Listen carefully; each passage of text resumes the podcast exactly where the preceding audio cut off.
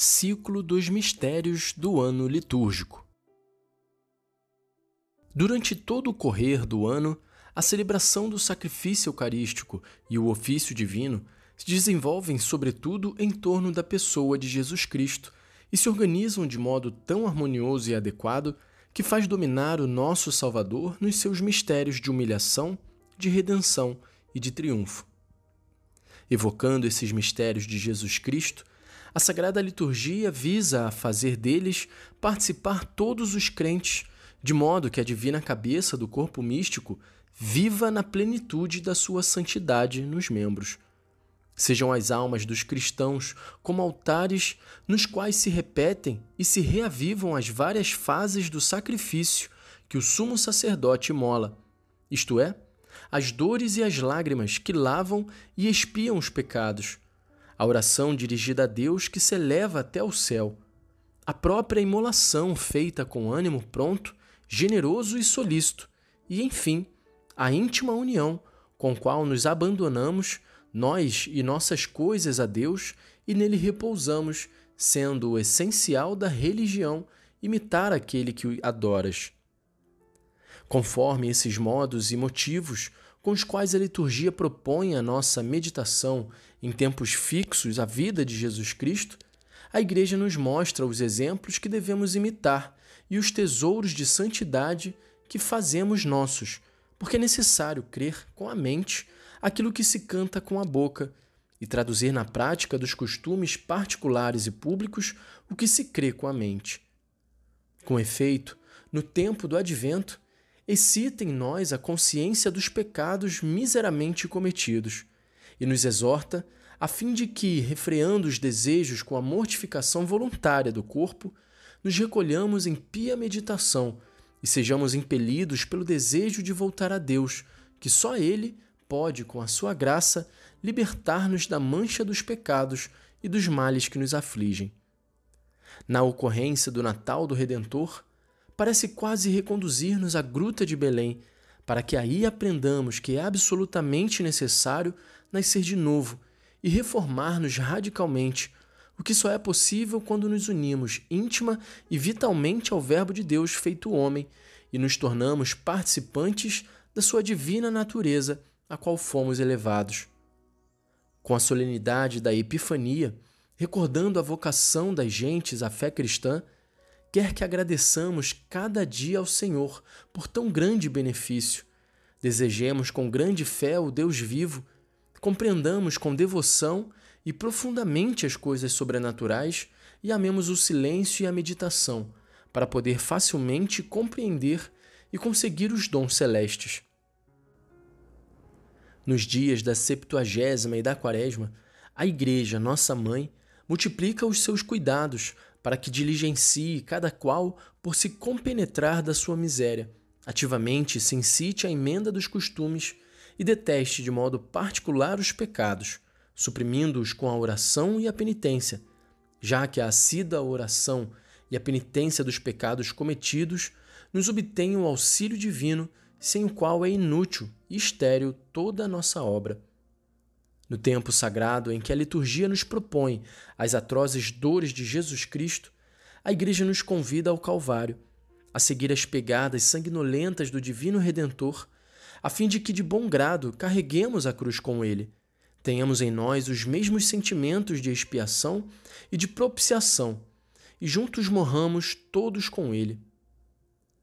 Na solenidade pascal, que comemora o triunfo de Cristo, Sente-se a nossa alma penetrada de íntima alegria, e devemos oportunamente pensar que também nós, junto com o Redentor, surgiremos de uma vida fria e inerte para uma vida mais santa e fervorosa, a Deus oferecendo-nos todos com generosidade e esquecendo-nos desta mísera terra para só aspirar ao céu. Se ressuscitastes com Cristo, procurai as coisas supremas, aspirai às coisas do alto. No tempo de Pentecostes, finalmente, exorta a nossa Igreja, com seus preceitos e a sua obra, a oferecer-nos docilmente a ação do Espírito Santo, o qual quer acender em nossos corações a divina caridade para progredirmos na virtude com maior empenho e assim nos santificar, como são santos Cristo Senhor e o seu Pai Celeste. Todo ano litúrgico, assim, pode dizer-se um magnífico hino de louvor que a família cristã dirige ao Pai Celeste por meio de Jesus, seu eterno mediador. Mas requer de nós ainda um cuidado diligente e bem ordenado para conhecer e louvar sempre mais o nosso Redentor. Um esforço intenso e eficaz, um adestramento incansável para imitar os seus mistérios, entrar voluntariamente no caminho de suas dores e participar finalmente de sua glória e eterna beatitude. De quanto foi exposto, aparece claramente, veneráveis irmãos, quanto estejam longe do verdadeiro e genuíno conceito da liturgia escritores modernos, que, enganados por uma pretensa disciplina mística mais alta, ousam afirmar que não nos devemos concentrar no Cristo histórico, mas no Cristo pneumático e glorificado, e não duvidam asseverar que na piedade dos fiéis se tenha verificado certa mudança, pela qual Cristo foi como que destronado com o apegamento de Cristo glorificado, que vive e reina nos séculos dos séculos, assentado à direita do Pai, enquanto em seu lugar foi colocado o Cristo da vida terrena. Alguns, por isso, chegam ao ponto de querer tirar das igrejas as imagens do divino redentor que sofre na cruz. Mas essas falsas opiniões são de todo contrárias à sagrada doutrina tradicional. Crê em Cristo nascido na carne, diz Santo Agostinho, e chegarás a Cristo nascido de Deus, Deus de Deus. A Sagrada Liturgia, ademais, nos propõe todo o Cristo nos vários aspectos de sua vida. Isto é, Cristo que é Verbo do Eterno Pai, que nasce da Virgem Mãe de Deus, que nos ensina a verdade, que cura os enfermos, que consola os aflitos, que sofre, que morre, que enfim ressurge triunfante da morte, que reinando na glória do céu nos envia o Espírito Paráclito e vive sempre na sua igreja. Jesus Cristo ontem e hoje, ele por todos os séculos. E além disso, não Nolo apresenta somente como um exemplo a imitar, mas ainda como um mestre a ouvir, um pastor a seguir, como mediador da nossa salvação, princípio da nossa santidade e cabeça mística de que somos membros, vivendo da sua própria vida. E assim como as suas acerbas dores constituem o um mistério principal de que provém a nossa salvação, é conforme as exigências da fé católica colocar isto na sua máxima luz, porque é como centro do culto divino, por ser o sacrifício eucarístico a sua cotidiana representação e renovação, e estar em todos os sacramentos unidos com o estreitíssimo vínculo à cruz.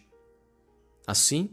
o ano litúrgico, que a piedade da Igreja alimenta e acompanha, não é uma fria e inerte representação de fatos que pertencem ao passado, ou uma simples e nua evocação da realidade de outros tempos. É antes o próprio Cristo, que vive sempre na sua igreja e que prossegue o caminho de imensa misericórdia por ele iniciado, piedosamente, nesta vida mortal, quando passou fazendo o bem. Com fim de colocar as almas humanas em contato com os seus mistérios e fazê-las viver por eles,